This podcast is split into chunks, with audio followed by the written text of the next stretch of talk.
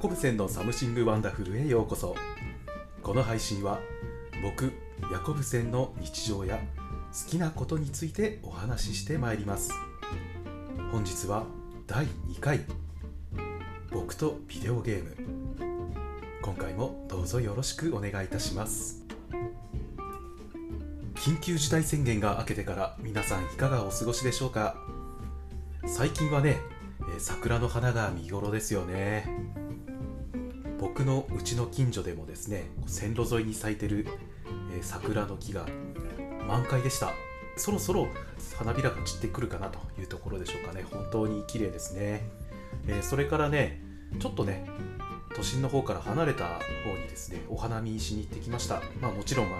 感染対策きちんとして人のあまり集まらないところを狙ってね行ってきたわけですよ。あの人も少なくてねあの花をゆっくり見ることができまして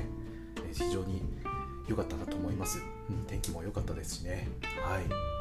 まあ、今後ねお花見とかであの上野公園なんかね宴会できなくしているということですのでお花見の後居酒屋さんとか行ってねみんな飲んでる人っていうのも多いと思うんですけれどもちょっとね新型コロナウイルスの方もですね感染の拡大再びね、えーしてきておりますのでまあそういったところでの広がりっていうのが心配なところではありますよね。なんでしょうね。緊急事態宣言って言われてもなんかこう普段ともうほぼ変わらないような感覚っていうも正直ありましたし緊急事態宣言が終了ですって言われたところでじゃあ何が変わるんだろう、そんな風に感じるところも正直ありますよね。ただまあ、あのみんな個人個人気をつけて、結局、ね、自分が気をつけるしかないのかなと、えこういうことについてはね思っております。僕もね気をつけて、え日々の生活ね送っていきたいと思いますね。はい。それでは本日のメイントークいきましょうか、えー今日のテーマは僕がビデオゲームを好きな理由。タイトルがね僕とビデオゲームということなんですけれども、えー昔ね僕が小さい頃ですね。やっぱりビデオゲームってまだ家で家で買ってもらってなくてファミコンがなくて友達の家にねってこう横で見てるだけだったんですよね。でもねなんかね楽しいんですよやっぱり。もちろんあの一緒に遊べるものはねあのファミコンってコントローラー2つついてますからね。あの一緒に遊んだりして。ただあのドラクエみたいにねロールプレイングゲームでも横でね見て友達とああでもないこうでもないって言いながらこう2人3人でこう集まってね攻略していくっていうのもすごく楽しい体験だなって思ったんですよね。なんかこうみんなで一つのことをこう頑張って取り組むっていう一体感がねすごく楽しかったな心地よかったなというふうに記憶しております。もちろんねあの一人で遊んでも楽しいものでした。僕にとってのテレビゲームっていうのはね。あのゲームってなんだろうなこうグラフィックもあかっこいいなとか綺麗だなとかそういった部分でも楽しめるものだと思うんですよね。小さい時だと例えばファミコンとかスーパーファミコンのファイナルファンタジーシリーズなんかはグラフィックかなり凝ってましたよね。でドラクエもあの汚い絵が汚いってわけじゃないんですけどもなんだろうなこうキャラクターのデザイン的にどうしてもこうシンプルになっててまあそこを見て僕は小さい頃ねドラクエよりもファイナルファンタジーがいいなんて言ってたんですけれども、まあ、これはあのキャラクターデザインの方向性の違いなんでね、うん。まあ、どっちが劣ってる勝ってるとかそういう話じゃあのなかったわけですよね、ただ子供ながらにちょっとそんなところも気にしながら遊んでたというところです。でねあのー僕もファミコンが欲しいなっていうところでですねあの親におねだりしたところで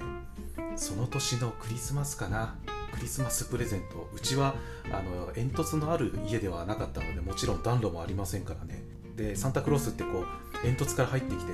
なんだろうなプレゼントをこう子供の枕元に置いていくみたいななんかそんなイメージがあるじゃないですか、うん、そうじゃなくてただあのうち唯一煙突のある場所があったんですよ。それどこかというとお風呂のお湯を沸かすための、えーボイラーの煙突ですね。でそこはお風呂とつながってるからということなのか、えーうちは誕生日プレゼントじゃなくて、えークリスマスプレゼントがですね毎年お風呂場に置いてありました。まあ、今思えばね親がこう目を盗んでお風呂場にこうポッて置いといたんでしょうけれどもまだかなまだかなと思いながらこうお風呂場をね覗き頻繁に覗きに行ったりっていうようなそんな、小さい頃のクリスマス過ごしてました、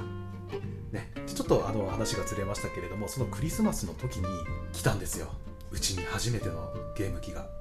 あ来た。なんだろう。開けてみたらそこに入っていたのはなんと PC エンジンだったんですね、まあ、この PC エンジンっていうのはねえー、ファミコンよりもあと1988年かな、うん、ファミコンよりだいぶ後に出たゲーム機なんですけれども当時すごく綺麗なグラフィックスで遊べたんですよ。ファミコンと同じ8ビットのゲーム機なんですけれどもただねやっぱり持ってる人が少なくてどうしてもね当時ってほらファミコンカートリッジのファミコンカセットって言ってましたね当時ね。カセットの貸し借りなんかをこうやって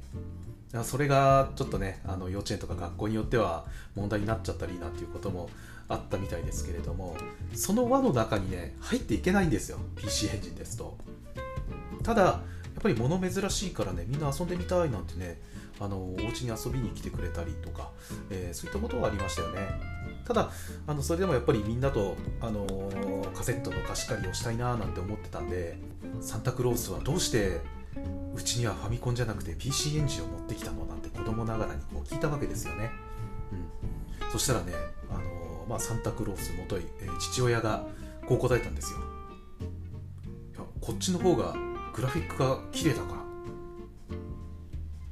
衝撃的でしたよね。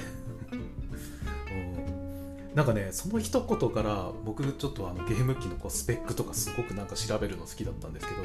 まあそういうところにこう方向づけられたのかなという気がします。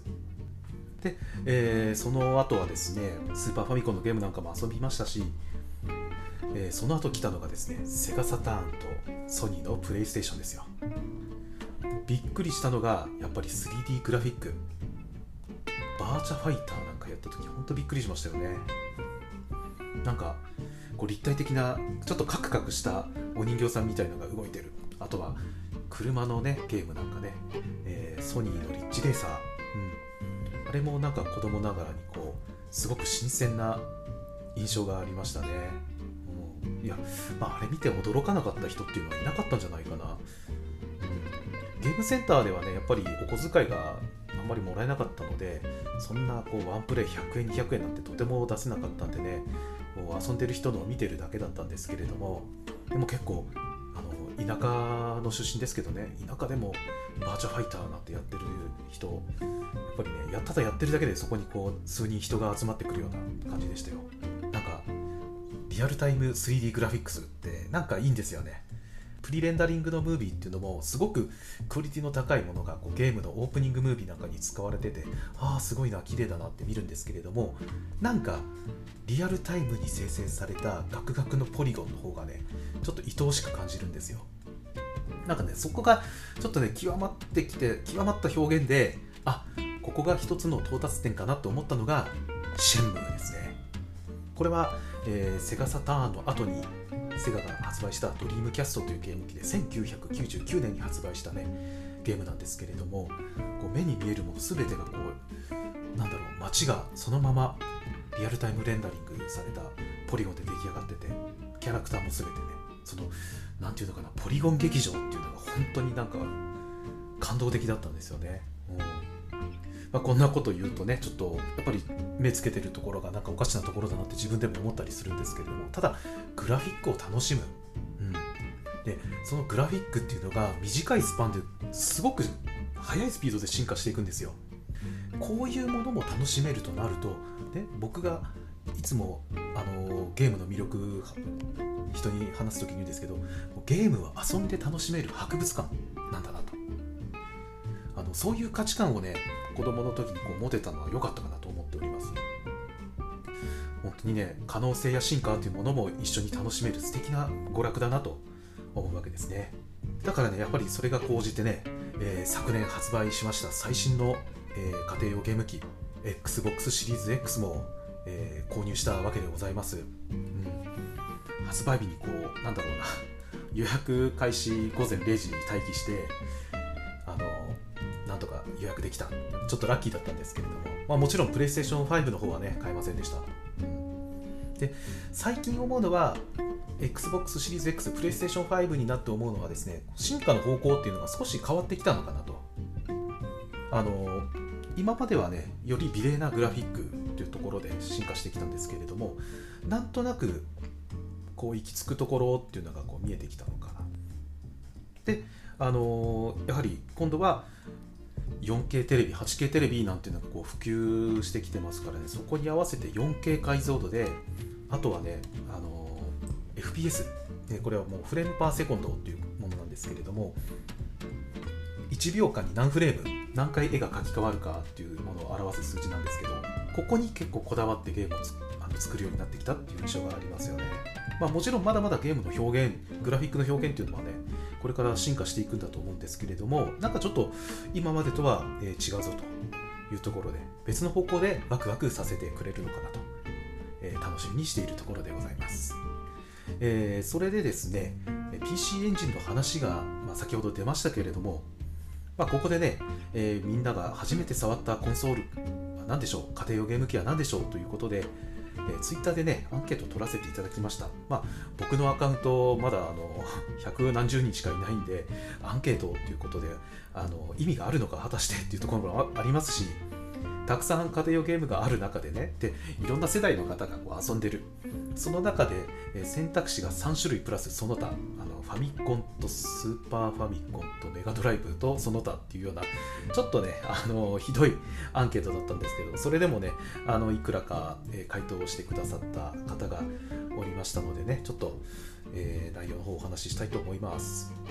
初めて家にやってきたゲーム機はということで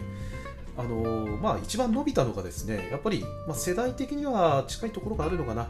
えー、ファミコンでしたね、えー、6割の方がファミコン、えー、で約2割の方がその次の後継機のスーパーファミコンでね、意外だったのが、メガドライブは1票も入らなかったんですね。はい。で、えー、その他というところで、こちらは、えー、まあ、あの、コメントでどんなゲーム機だったか教えてくださいということでね、あの2件あのコメントをいただいたんですけれども、1つは当たり2600ということで、これ僕も分かりません。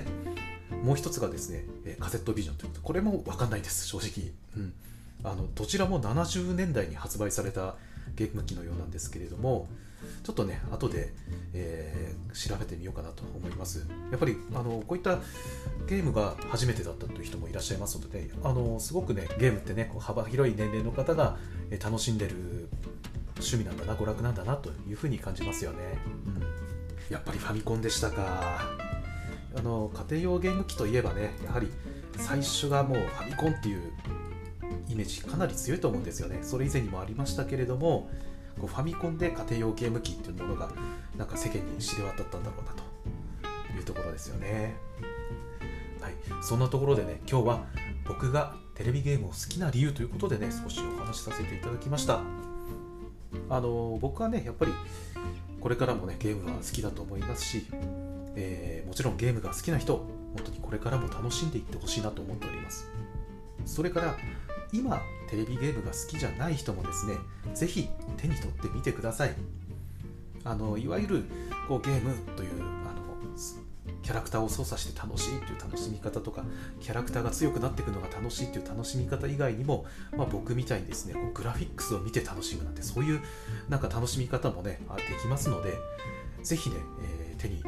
取ってみていただきたいと思います。きっと楽しめると思いますよ。はい。さて